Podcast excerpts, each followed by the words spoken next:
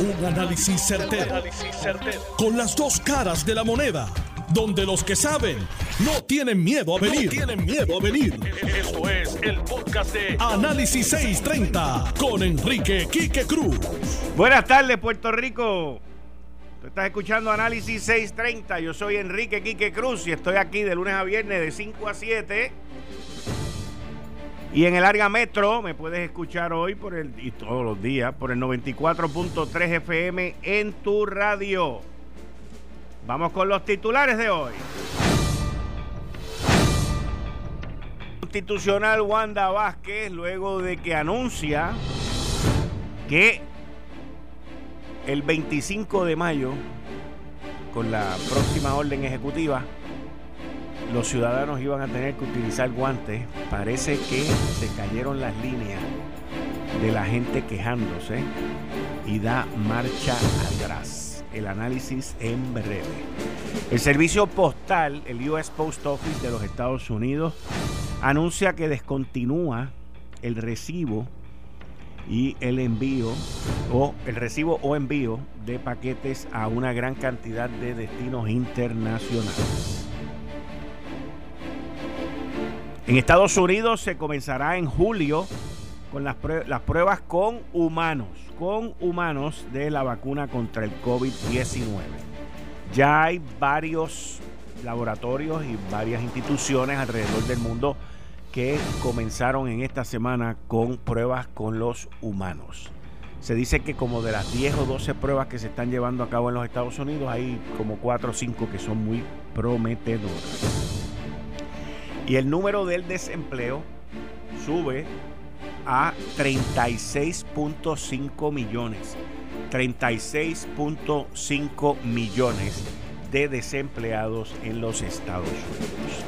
Y arrancando el programa, estoy con el licenciado Harry Padilla, que es el representante, el abogado de Pablo Casellas, que hoy, que hoy, hoy él recibió una notificación del procurador del ciudadano en el cual Pablo Casellas va a tener un nuevo juicio. Esto es por la, la decisión del Tribunal Supremo de los Estados Unidos en el caso de Ramos. Esto es entonces a las 5 y 30, vamos a estar con Luis del Valle en línea. A las 5 y 45, los 5 minutos con mi psicólogo, el doctor Abdiel Cruz. Y a las 6 de la tarde, Héctor El Marrón Torres, Dani, el machete Hernández. Esto es Análisis 630 que acaba de comenzar. Son las 5 de la tarde en todo Puerto Rico. Puerto Rico. Hora de escuchar la evolución del análisis con el gabinete de expertos de mayor conocimiento en la radio puertorriqueña. Las fuentes más confiables. Fiscalización sin colores el Estado no puede pagar por la vagancia, el Estado no puede pagar por la ineficiencia, no puede pagar por la indecisión. Con las dos caras de la moneda, siempre en busca de soluciones. Es hora de escuchar a Enrique Quique Cruz en Análisis 630. 5 y 4 de la tarde de hoy, viernes 15 de mayo. Tú estás escuchando Análisis 630. Yo soy Enrique Quique Cruz y estoy aquí de lunes a viernes de 5 a 7.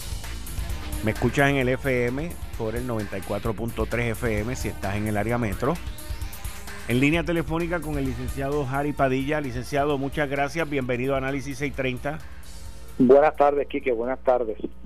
Licenciado, eh, estábamos ahorita hablando en Lo sé todo y usted nos informó sobre la decisión eh, de que el gobierno básicamente se allana y que Pablo Casellas va encaminado hacia un nuevo juicio. ¿Nos podría explicar, por favor?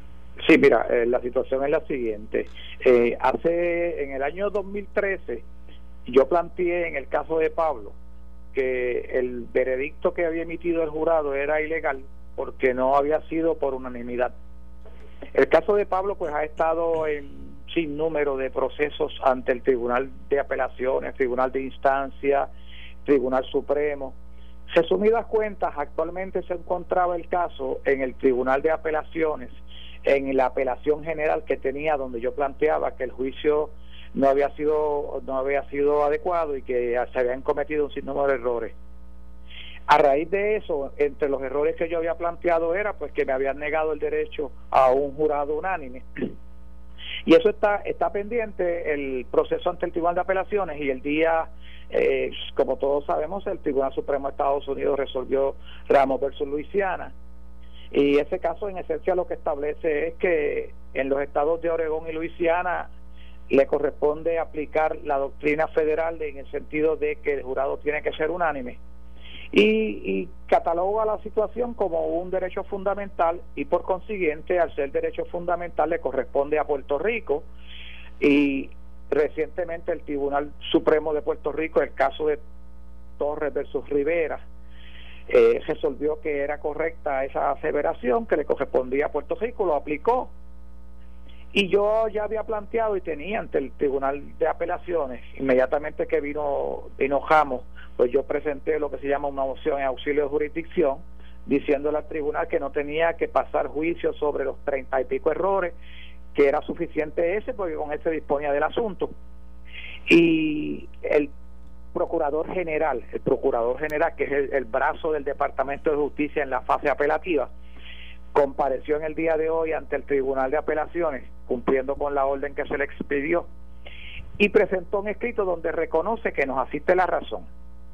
Y yo te digo que no había forma de que el procurador dijera otra cosa porque en Torres ya lo había resuelto el Supremo, Ramos ha, sido, ha sido bien claro, bien claro, por, por consiguiente no le quedó otra alternativa que aceptar que Pablo tiene derecho a un nuevo juicio como yo lo planteé en el año 2013.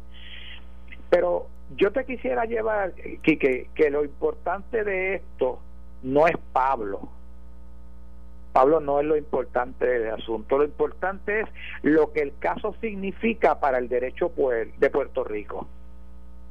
Y yo digo que el derecho eh, tiene una importancia vital y, tiene tres brazos esa importancia. Lo primero que tiene esa importancia es que devuelve un derecho fundamental al pueblo, a los ciudadanos, a todos, para ti, para mí, para mis hijos, para tus hijos, para tus familiares, para todo el mundo, devuelve ese derecho.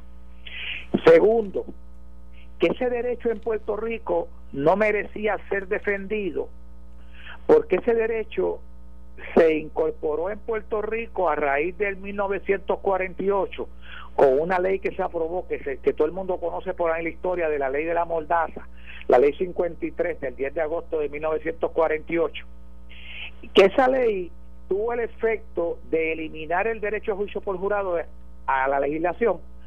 Hubo revuelo en el país, para hacerte un cuento largo corto, se reinstala el derecho pero inmediatamente se enmienda lo que se llamaba el artículo 185 del Código de Juiciamiento Criminal y se le quita el derecho a juicio unánime en Puerto Rico.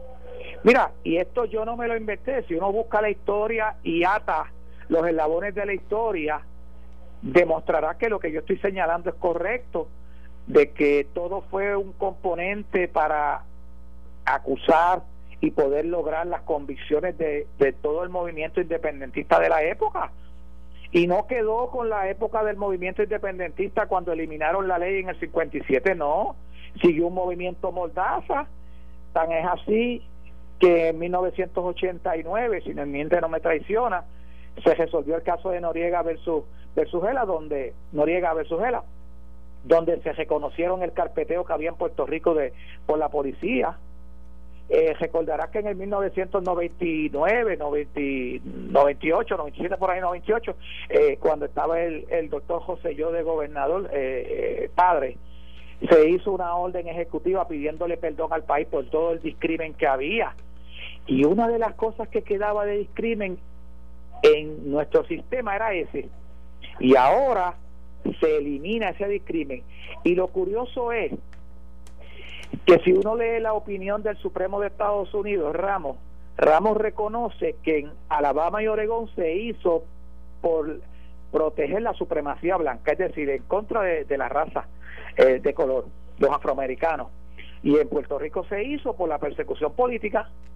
Y, y entonces, la tercera importancia de esa, de esa decisión, porque si tú lees el caso de Torres que resolvió la juez Rodríguez del Supremo, se ve que es una, una opinión que fluye como bien laxa, como que aquí no ha pasado nada, que esto no tiene mayor trascendencia porque ahora lo que se puede hacer es un se puede enmendar la ley para hacerlo unánime y como como una cosa bien sencilla no no no no no no no bien sencilla es la primera vez desde el año 1952 del 25 de julio de 1952 que entró en vigor la constitución nuestra que se declara una disposición de la Carta de Derechos de Puerto Rico ilegal. Y esa, y esa disposición, licenciado, lee de la siguiente manera, la sección 11 de nuestra Constitución en la Carta de Derechos dice lo siguiente, en los procesos por delito grave, el acusado tendrá derecho a que su juicio se ventile ante un jurado imparcial compuesto por 12 vecinos del distrito, quienes podrán rendir veredicto por mayoría de votos, por mayoría por mayoría de votos, en la cual deberán concurrir no menos de nueve. De nueve, de nueve. Esa, esa, esa última frase en la cual deberán, eso ahí se eliminó. Ahora es los cuales deberán emitir votos de unanimidad. Esa parte de la constitución está que está borrada de la historia del proceso judicial. Ningún tribunal en este país, ningún juez en este país puede implementar esa cláusula, ninguno. Y si no la puede implementar, quiere decir que esa cláusula ya no tiene valor, no tiene valor. Eso es letra muerta. Eso es letra muerta. Y, y fíjate que nuestra constitución, cuando se aprueba en el 52, el Congreso le hizo una serie de modificaciones sutiles, por ejemplo, la sección 20 del artículo 2 que tenía aquellos todos aquellos derechos que tenían de corte socialista, no la aceptó. Pero los 19 disposiciones, los 19 artículos de las secciones, mejor dicho, de, de la Constitución de ese, de, ese, de ese capítulo, que es el artículo 2, continuó en todo su vigor hasta Jamo. Quiere decir que nosotros nos han enmendado la constitución por una decisión judicial. Claro está, el tribunal no tenía ante sí el caso de Puerto Rico, tenía el de Luisiana y, de hecho incluyó a Oregón.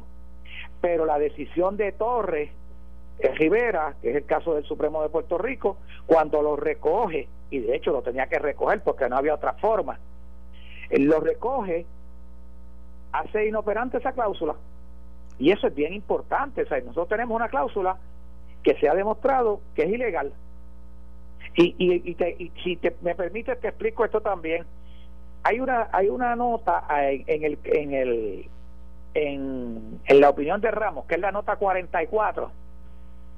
Es la nota 44 que dice que dice específicamente que si la cláusula que se adopta por una constitución es neutral, es decir, que no está cimentada en discrimen, ni en persecución política, ni en nada ilegal, es decir, neutral, que la quiere poner, no se puede.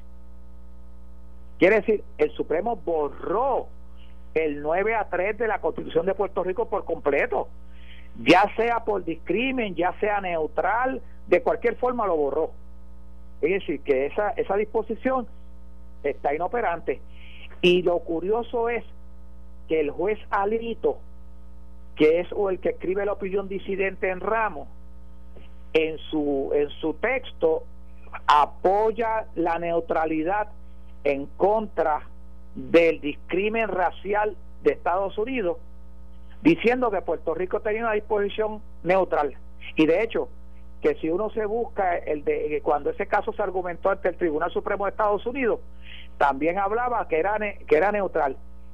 Eso lo que significa es lo que yo siempre he dicho, que el Supremo de Estados Unidos no conocía el origen de esa cláusula.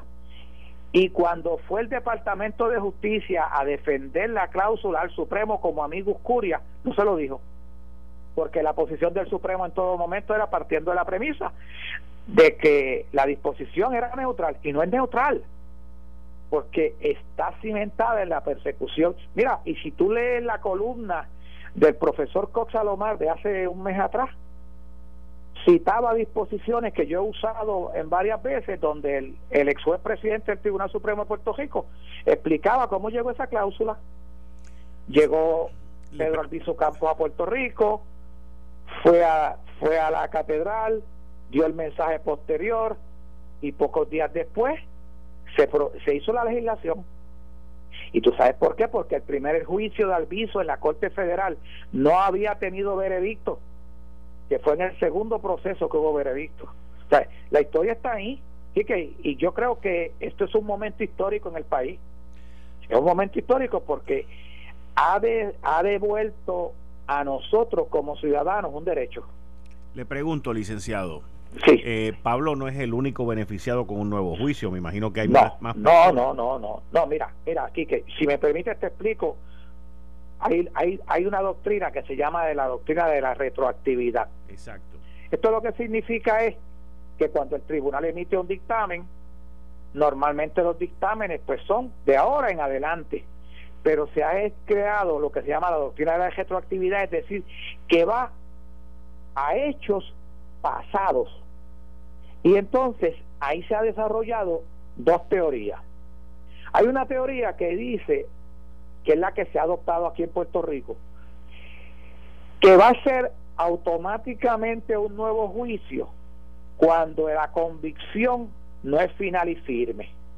¿Y cuándo se da eso, Quique? Mira, se da eso, por ejemplo, yo veo un caso en Mayagüez y, y había salido culpable, te estoy dando un ejemplo, antes de la pandemia, el tribunal lo refirió a probatoria, no ha dictado sentencia, pero salió culpable con un jurado con menos de 12 personas. Y entonces, ese caso no es final y firme, pues no tiene sentencia, no, ese no tiene ni sentencia, a ese le aplica. Parte de la premisa que en ese mismo ejemplo ya el tribunal haya dictado sentencia. Como todo acusado que sale culpable tiene derecho a apelar, hay 30 días para apelar. Si en esos 30 días para apelar vino Ramos, esa persona también tiene derecho. Pero vamos a partir que esa persona ya se dictó sentencia y ya apeló. Y está en la apelación ante el Tribunal de Apelaciones estando pendiente la sentencia en el Tribunal de Apelaciones, también le aplica. Estando, asume que el Tribunal de Apelaciones confirma la sentencia y dice, se queda culpable. Y el ciudadano quiere ir al Tribunal Supremo. Tiene 30 días para hacerlo. Durante esos 30 días, la sentencia tampoco es final y firme. También tiene derecho a un nuevo juicio. Pero parte tú de la premisa que la persona haya ganado en el apelativo y el, y el procurador acuda al Supremo y tiene 30 días, si el procurador va a acudir en esos 30 días tampoco es final y firme. Pero parte de la premisa de que llegó el caso al Supremo y el Supremo lo está viendo y llegó el caso de Ramos, también tiene derecho a nuevo juicio. Quiere decir que yo he podido identificar seis instancias seis instancias que tienen derecho a nuevo juicio. Mira, todos los casos, todos los casos, todos los casos que estén en apelación ante el Tribunal de Apelaciones, todos ante el Tribunal de Apelaciones, que hayan sido vistos por jurado y que el jurado no haya emitido un veredicto, los van a devolver. Todos, todos. Ahora le pregunto, le pregunto, un caso que haya ido, vamos a decir, hasta el Tribunal Supremo, que haya ocurrido hace cinco años, delito grave, y que la persona haya sido convicta por un jurado en una decisión 9 a 3. Sí. ¿Qué pasa con esa persona? ¿Tiene derecho o no tiene derecho a un nuevo juicio? Te voy a explicar esto esto para que para que, tratar de hacerlo más un, un tema complejo lo más simple posible. Esos son los casos que se llaman los casos de ataque colateral. Eso significa que ya tiene una sentencia final y firme. Correcto. Aquí se pueden hacer ataques colaterales vía dos medios. Uno, la ley general de habeas corpus, y la regla 192.1. Los casos que ha resuelto el Tribunal Supremo de Puerto Rico en relación a la retroactividad de normas constitucionales atienden los casos que no son finales y firmas. No ha atendido ninguno que ya sea final y firme sobre ese tema. Quiere decir entonces que ahora la norma federal sobre el tema tiene dos vertientes. Una, si la, si la norma que se ha creado es de derecho sustantivo, lo que se llaman delitos punendi, es decir, del, del derecho sustantivo del delito. El ejemplo típico de esto es, por ejemplo, hay un delito y el tribunal resuelve que ese delito no podía ser delito porque violaba la primera enmienda, que eso no podía ser delito. Por ejemplo, tú estás sentado en un banco de la plaza, que eso no podía ser delito. Pues todas las personas que estén convictas por ese delito, porque los que vieron sentados en los bancos de la plaza, aunque ya sea final y firme, los van a soltar porque no puede ser delito. Hay una segunda modalidad. Quiere decir que en, el caso de la retroactividad de ramo no cae bajo esa categoría porque no es sustantiva, es procesal. En esa procesal tiene que ser una, una condición que mengüe la corrección del veredicto que se emitió. Eh, mira, yo te digo lo siguiente, eso no se ha resuelto ni en el Supremo de Estados Unidos ni en el Supremo de Puerto Rico. Ambos, ambos, ambos casos lo dejaron pendiente para una futura ocasión. Mi opinión, mi opinión profesional es que es una, una decisión, una norma bien restrictiva, bien, bien, bien cerrada, bien peculiar y que hay una gran probabilidad de que no le den efectos retroactivos. Okay. Pero ¿qué sucede? La retroactividad es un asunto que no está regulado normalmente por una disposición de la Constitución. Y ahí las ramas legislativas, como en muchas cosas, podrían intervenir. Que pueden intervenir. Y lo que pasa es, asume que el Supremo de Estados Unidos que diga, no se le puede dar efecto retroactivo. Lo dice el Supremo, vamos a que lo diga. Pero la legislatura puede decir que sí, acuérdate que el derecho constitucional norteamericano, los estados y Puerto Rico pueden dar más, lo que no pueden dar menos de lo que da el Supremo de Estados Unidos. Quiere decir que podría venir la legislatura de aquí con muchos argumentos sólidos a decir, vamos a darle efecto retroactivo a esto. Hmm. ¿Por qué? ¿Por qué? Pues porque es bien injusto, bien injusto que una persona esté cumpliendo una sentencia, vamos a poner un vamos a poner a alguien que esté cumpliendo un asesinato. No, alguien esté cumpliendo 90 años. 90 años. Y hace 5 años que está preso. Sí. Le quedan le quedan para llegar a, por lo menos le quedan como 30 más para llegar a, a, a, a tratar de, de cualificar para libertad bajo palabra, si cualifica. Y esa persona lo juzgó un jurado y en el jurado hubo dos grupos. Hubo un jurado, un grupo de jurados que dijo que era la culpable, nueve, pero hubo un grupo de jurados que dijo que era tres. Oye, ¿cuál de los dos grupos tiene la razón? Tiene la razón porque por números no lo hagamos de por sentido de, responsabilidad seria porque si fuera por números diríamos que cuando cuando los judíos eh, mandaron a, que soltaran a Barrabás y, crucificaran a Jesús, pues tenían razón y eran más. Por número no se puede hacer. El por eso es que se dice, y, y se ha discutido tanto, que la unanimidad es el concepto ideal, porque manda un mensaje de que todos los pares que te juzgaron a ti, que me juzgaron a mí, son, están de acuerdo en que yo debo estar preso son todos los pares, todo el mundo estuvo de acuerdo en que fuera, fuera todo el preso. Sin embargo, El veredicto de pluralidad de 9 a 3, de 10 a 2, crea la duda siempre. Oye, tres personas tuvieron dudas razonables sobre eso. La pregunta que debemos hacer, ese ciudadano que está pulgando ese, ese, ese tiempo preso, alejado de su familia, que se desprendió de la sociedad, que está marginado, estará contento, estará afín, tendremos un buen sistema de derechos. Por otro lado, tenemos que pensar, oye, hay una mujer que está llorando la pérdida de su marido, que está llorando la pérdida de su hijo, hay una madre. ¿Cuáles de los dos sufrimientos en una sociedad justa debe prevalecer? Debe prevalecer, como ya se resolvió, que aquel nos olvidemos de él. Mira, yo creo que la unanimidad le da tranquilidad a ambas partes.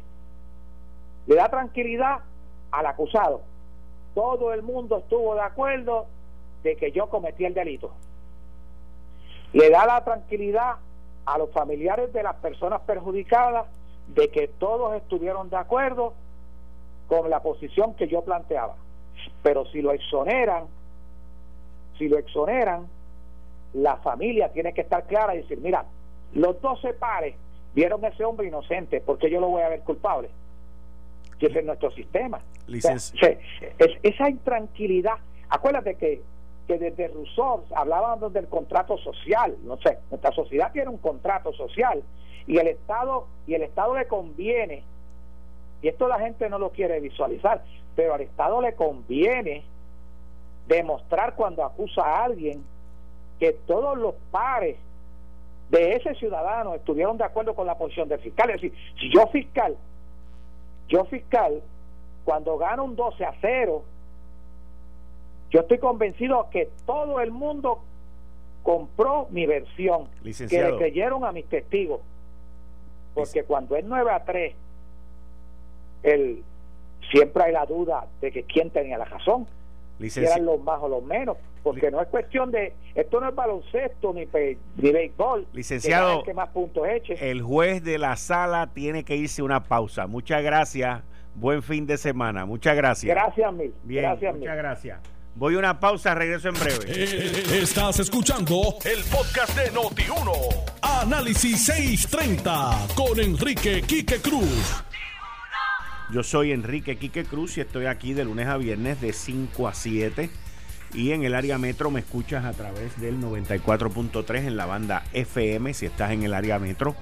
FM 94.3, como todos los viernes, con el compañero del gabinete de los viernes, Luis del Valle. Luis, bienvenido a Análisis 630, muchas gracias. Saludos, Quique, y saludos a la radio audiencia. Luis, eh, te pregunto, ¿cómo tú has visto en estos días eh, el, el manejo por parte de Donald Trump a el testimonio que dio la persona que más o menos establece la pauta, o por lo menos es la persona que recomienda que le hagan caso de otra cosa, pero estoy hablando del doctor Fauci, que tuvo una intervención en el Senado y, y, Trump dijo que Fauci estaba tratando de jugar las dos bases. ¿Cómo, ¿Cómo tú has visto eso allá con esta reapertura que se está llevando a cabo, tanto en Estados Unidos como aquí en Puerto Rico? y el temor de que haya una segunda ola más grande. Anthony Fauci eh, depuso vía virtual ante el Senado Federal que atiende muchos asuntos relacionados a finanzas, eh, asignación de fondos, eh, sobre todo para la emergencia, que está discutiendo estos asuntos y contestó preguntas de demócratas y republicanos. Los demócratas dirigieron las preguntas pues a la inclinación de que no se reabra la economía, porque la postura de los demócratas es mantener el cierre. Si lo miramos desde una perspectiva fría, se entiende que al demócrata le conviene que Donald Trump quede mal parado, así que la posición hasta ahora es no reabrir la economía o atrasar los procesos. Si lo vemos desde una perspectiva, digamos, de ser sensato, pues podría, se podría decir que a algunos les preocupa eh, si reabrir la economía pone en riesgo la vida de personas vulnerables. En cuanto a los republicanos, las preguntas se centraron mayormente en los éxitos y logros que, que se han dado, qué cosas se pueden hacer para con la economía abierta evitar contagios y atender de una forma práctica los asuntos. Igual, alguien podría decir fríamente que eh, lo que quieren es abrir la economía para de cara a, la, a las elecciones eh, de, no, de noviembre y para tener una ventaja electoral en elecciones especiales que dos de ellas las han ganado los republicanos, la de California y la de Wisconsin, que la ganaron recientemente. Pero viéndolo desde una perspectiva pragmática, moderada, sin mala intención, es una preocupación genuina de los republicanos que la economía mejore, atender asuntos fiscales y relacionar la salud con la economía. Si no hay una economía fuerte, no vas a poder costear eh, todos los servicios que Estados Unidos está costeando, que no solo ayuda a Estados Unidos, ayuda al mundo entero, porque está proveyendo ventiladores y mascarillas y otro tipo de servicios a otros países, incluyendo jurisdicciones de Estados Unidos como Puerto Rico. Eh, además de eso, pues el presidente Trump eh, ya había establecido una guía, había creado un task económico y había establecido una guía por fases para reabrir la economía y hay estados que ya pueden comenzar a abrir y que han podido pasar a otras fases. De hecho, Puerto Rico como jurisdicción ya está comenzando a hacerlo, aun cuando fue eh, Wanda Vázquez, la gobernadora, ha sido una de las más estrictas de todas las jurisdicciones de Estados Unidos en querer eh, mantener un toque de queda, pero aún así aquí también se está comenzando por fase. Ya estamos viendo negocios eh, que no son de comida ni farmacias que están abriendo, por lo menos el paseo de día en Río Piedras comenzó a abrir en otras áreas en Puerto Rico. Y en este sentido la preocupación del presidente es que si no se recupera la economía, y esto fuera del plano electoral, es una realidad, si no se, recupera la economía, las condiciones de salud van a deteriorar más en términos de problemas mentales, desempleo, endeudamiento, estrés, mala alimentación, entre otros problemas que está teniendo ya la ciudadanía con los toques de queda, porque los toques de queda, por un lado, se usa para eh, reducir el contagio de coronavirus, pero por otro lado provoca el desarrollo de otras eh, condiciones, tanto psicológicas, psiquiátricas como fisiológicas. Y, por ejemplo, algunos de los problemas que hay que en Puerto Rico se da es que la gente no recibe la atención médica necesaria para ser diagnosticada de una condición como diabetes, o para recibir tratamiento de cáncer u operaciones del pulmón, entre otro tipo de, servicios. Así que los cierres realmente ponen en peligro la salud de las personas también. Así que hay, hay que ser sensato y en ese sentido yo no he visto al presidente Trump negándose a reconocer que hay estados que tienen condiciones diferentes y que por eso se debe hacer por fase. Hay alrededor de 25 estados que ya comenzaron a abrir eh, incluso restaurantes, hay alrededor de 25 estados, la otra mitad, el otro 50%, que todavía mantienen medidas estrictas. Eh, dependiendo de la idiosincrasia del estado, por ejemplo, California, que tiende a ser demócrata, o por ejemplo un estado eh, que sea más republicano como Texas, uno va a notar que varían las políticas de acuerdo a quién es el gobernador y la idiosincrasia de la población de ese estado. Hay estados donde hay protestas, incluso de personas armadas en Michigan que están pidiendo que se reabra la economía. No, en Michigan y, que lean que se le dieron derechos en Michigan, constitucionales. En Michigan están salvajes.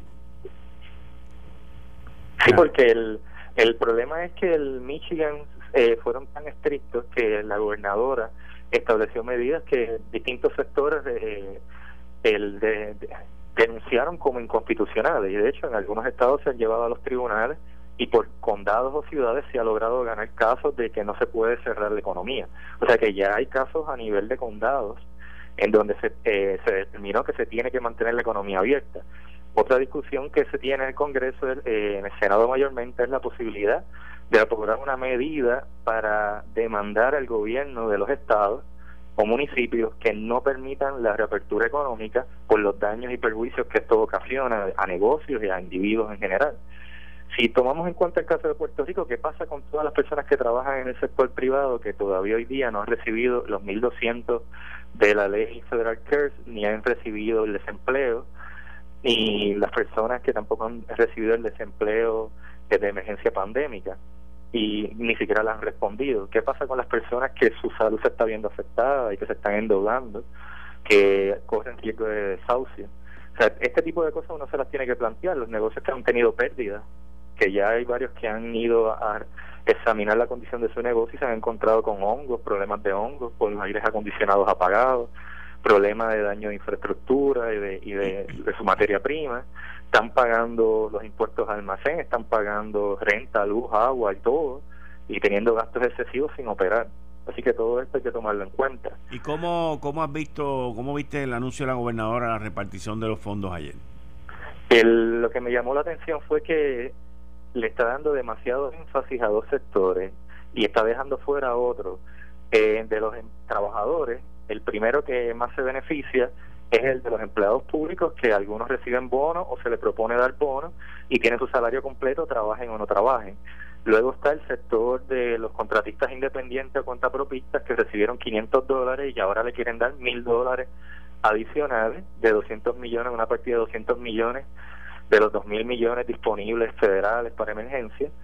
Pero el último sector, que es el sector eh, de los que trabajan a nivel privado, que muchos son a tiempo parcial, ese sector no le han diligenciado ni los 1.200 de la ley federal CARE, ni le han dado fondos estatales, ni le han diligenciado lo del desempleo. Entonces, ese sector se, se siente discriminado. Una tercera parte que es muy significativa, eh, que, que entiende que no tiene ningún ingreso para poder paliar la situación y que no está protegida de ciertos préstamos, porque no todos los préstamos están protegidos, no está protegida de, un desahucio, que el arrendamiento es privado y necesita tener liquidez para compra de comida y otros, y otros servicios.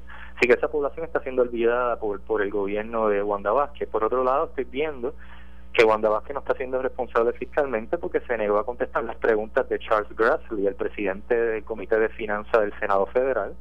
No le ha contestado las preguntas a la Junta de Supervisión Fiscal y el secretario de Estado no, nombra, eh, no confirmado habla de suspender por dos años el pago a la deuda pública y eh, estoy viendo que se están repartiendo los fondos sin un plan fiscal ni una eh, consulta con la Junta eh, que uno pueda decir que, que la determinación de asignar fondos a hoteles, a hospitales, a contratistas independientes, entre otros, se haya dado de una forma responsable. Yo no he visto eso, no, no me queda claro cómo se determinaron esos números.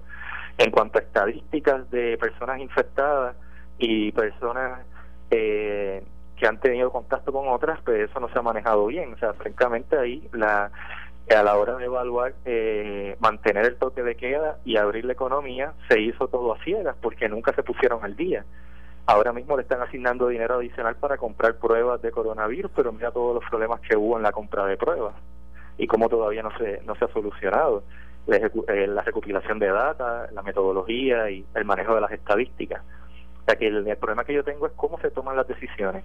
Me parece que están siendo irresponsables fiscalmente, a mi modo de ver, viéndolo de un modo frío, eh, pienso que es la cuestión electoral, el clientelismo político, que se está midiendo más el cómo complacer a unos sectores y por eso el sector público es el más complacido, es el que le permiten cobrar su salario, recibir 1.200 de la ley federal CARE y, y se está haciendo un orden de prioridad electoral, eh, eso es viéndolo de un modo frío. Si le diera el beneficio de la duda de que no lo esté haciendo con mala intención, aún así me parece que no tienen la data y no han consultado ni con el Congreso ni con la Junta de Supervisión Fiscal y otras partes, no han sido diligentes en la, en la comunicación como para determinar en cómo se van a usar los 2.000 eh, eh, los dos mil millones de federales de emergencia. Luis, muchas gracias. Nos vemos el viernes que viene. Nos volvemos gracias por la oportunidad y gracias a la audiencia por escuchar. Bien, muchas gracias. Ustedes escucharon a Luis del Valle, está con nosotros los viernes.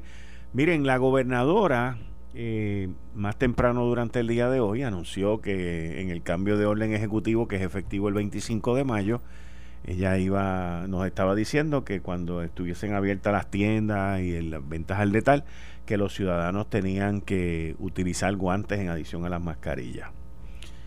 Pues definitivamente que la reacción fue abrumadora, específicamente cuando muchos médicos han dicho que la utilización de guantes no protege ni previene nada. Eh, inclusive Daniel Machete Hernández tiró un tuit diciendo el doctor Salgado dijo que eso no servía para nada, miembro del Task Force, y ahora la gobernadora dice esto. Pues en cuestión de par de horas, la gobernadora cambió, dio marcha atrás y los guantes pues no son mandatorios. Ahora yo quiero, la, la razón por la cual traigo ese tema en específico no es por el flip-flop ni darle para adelante ni darle para atrás es que yo he visto completamente ausente, ausente, desaparecido. Gasper the Friendly Ghost no existen al Departamento de Asuntos al Consumidor. O sea, no existen. En esto que tiene que ver con mascarilla en esto que tiene que ver con los guantes. No existen. No existen. No existen. Cinco minutos con mi psicólogo, el doctor en psicología Abdiel Cruz. Doctor, bienvenido como todos los días de lunes a viernes. ¿Cómo está? Buenas tardes, buenas tardes, Kiki, buenas tardes a toda la radio audiencia. Un honor, un honor. Muchas gracias. Adelante, doctor. Eh, tengo que mencionar que el 2020 ha sido un año de cambios. Todos y todas debemos estar aquí que algo de acuerdo, que nada es y será igual que antes. Hemos visto que los bancos están colapsando, hemos visto que las compañías de salud están cayendo, los hospitales están colapsando, la economía está a punto de colapsar, si no, podemos decir que está colapsando actualmente. Las fábricas están cerrando, el desempleo se ha disparado con cifras históricas, muchos están perdiendo sus hogares, la necesidad de alimento es bárbara. Y la mayoría de nosotros tenemos que decir la verdad que tenemos muchas veces temor y otros sentimos demasiada inseguridad.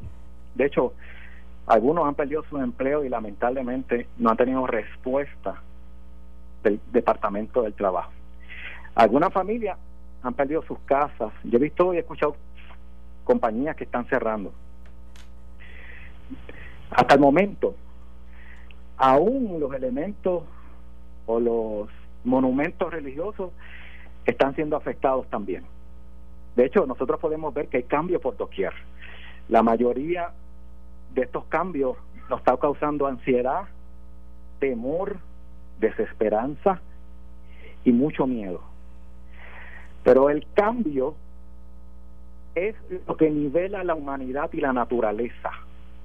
Eso significa que sin importar quiénes somos, seamos ricos, seamos pobres, seamos parte de del grupo verdad de, de, vasta necesidad el cambio a todos nos afecta. No toma en cuenta la estrata social. De hecho algunas de las personas con más dinero ahora mismo están colapsando y su balance emocional está destruido. Hemos eh, muchas veces subestimado el efecto de este virus microscópico que hoy llamamos COVID-19.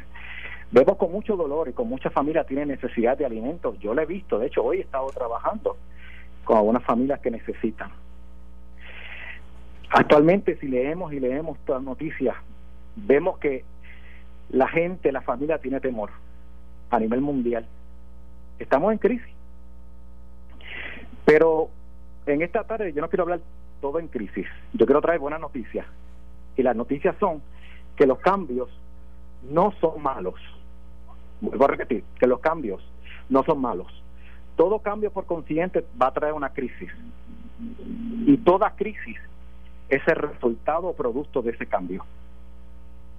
Hay algunas crisis que son autoimpuestas, hay otras crisis que son externas, pero muchas veces no tenemos el control sobre ellas. Ahora, ¿cómo podemos manejar la crisis ¿Qué va a determinar esto? Bueno, nuestra habilidad para manejar este cambio, obtener beneficio y la manera correcta para trabajar lo que llamamos crisis. ¿Qué es crisis? Es algo que no muchas veces no lo ocasionamos, no tenemos control, no lo comenzamos. Es un evento, una circunstancia, es una situación que nos afecta a nosotros y a nuestra familia. Hay veces que nos despiden del trabajo y muchas veces no tenemos la razón por la cual lo hicieron yo tengo que mencionar hoy, Quique, que esta crisis es como un huracán. Y los huracanes siempre están en movimiento, por lo tanto, debo concluir que el huracán de esta crisis va a estar en movimiento y ese movimiento va a estar a favor de la ciudadanía, a favor de nosotros. Cuando pasa un huracán que arrasa, arranca todo lo que es débil, destruye el árbol podrido, mueve la basura, ¿verdad? Por decir algo, eh, pone entredicho los protocolos que tenemos para manejar la crisis o manejar los protocolos de emergencia, en otras palabras. Una crisis nos lleva a nuestra vida, a nuestra familia, jamás nos va a llevar para destruirnos. Nos va a ayudar para corregir, limpiar y purificar. Por eso es que ha llegado el momento de que este huracán que se llama COVID es para despejar la atmósfera y la naturaleza se balancee y para que nuestros árboles se remueven y nuestras vías se renueven. Yo tengo la profunda convicción, y con esto termino, de que esta crisis va a remover de nosotros las inseguridades, y traerá un despertar ciudadano y un compromiso, un nuevo compromiso social. Qué bueno que llegó esta crisis, porque esta crisis es para nuestro bien. Y esta crisis está obrando literalmente. Y será nuestra mejor aliada para reconstruirnos y renovarlos como país y como individuo. Yo soy fiel creyente que todo momento de crisis viene acompañado con grandes momentos de oportunidades por los cambios que se dan en las crisis. Así que eh, esta ha sido de todas las que yo he visto la más difícil, la más dura y la más eh, llena de incertidumbre. Eh, pero también por su tamaño será el mismo tamaño de las oportunidades que se presenten en el camino para aquellos que las busquen, no para aquellos que se queden mirando para el techo. Cierto, cierto. Por eso que nosotros tenemos que buscarle un propósito en esto, una razón. Correcto. Y esa razón es una enseñanza. Todos estamos aprendiendo, todos y todas estamos aprendiendo. Y este es el mejor momento para aprender. Así mismo es. Doctor, muchas gracias. Buen fin de semana. Que descansen mucho y que se cuiden mucho.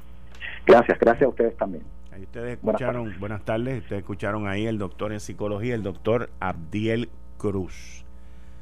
Yo, yo soy fiel creyente de que todas las crisis, eh, no importa cuán graves o cuán peligrosas sean, presentan unas excelentes oportunidades a la humanidad completa. Pero va a ser aquellos que las busquen, porque no te van a venir tocando a la casa diciéndote, mira, de ahora pues piensa en esto para que te inventes aquello. No, eso no funciona así. Pero eh, son momentos difíciles y son momentos de mucha incertidumbre. El Congreso Demócrata está empujando otro estímulo. Ese segundo estímulo grande de 3 trillones va a venir. Yo no tengo duda de que va a venir. La pregunta es cuándo es que va a venir. Y, y es algo que con mucha probabilidad venga un poquito después del verano. Acuérdense que aquí todavía hay cuatro meses que están corriendo en términos de desempleo, en términos de los fondos y de lo que se ha repartido. Aunque ese segundo estímulo va a estar guiado eh, no tanto hacia el desempleo, pero hacia los pequeños negocios y el sector privado. Estaba leyendo un artículo hoy que salió que varios estados de la nación también están teniendo problemas con los pagos del desempleo, con los famosos 1.200 pesos. Yo lo que espero, yo lo que espero es que dentro de los cambios y las transacciones que se estén haciendo en el Departamento del Trabajo, Evertech y toda esta gente, se esté preparando también la conexión entre el Departamento de la Familia y el Departamento del Trabajo. Porque el departamento de la el que el que procura el desempleo, el que va y pide el desempleo, es porque lo necesita y también muy probablemente debe de, cualificar y si no cualifica, pues no cualifica para el plan de asistencia nutricional.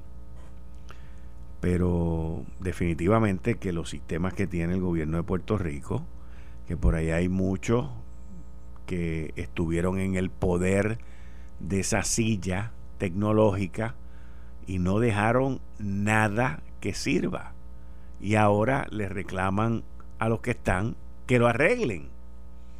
Y no solamente le reclaman a los que están que lo arreglen, sino que dicen que si el Partido Popular gana, que ellos saben lo que hay que hacer. Bendito sea Dios.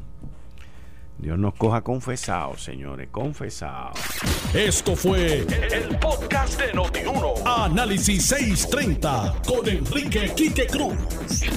Dale play a tu podcast favorito a través de Apple Podcasts, Spotify, Google Podcasts, Stitcher y notiuno.com.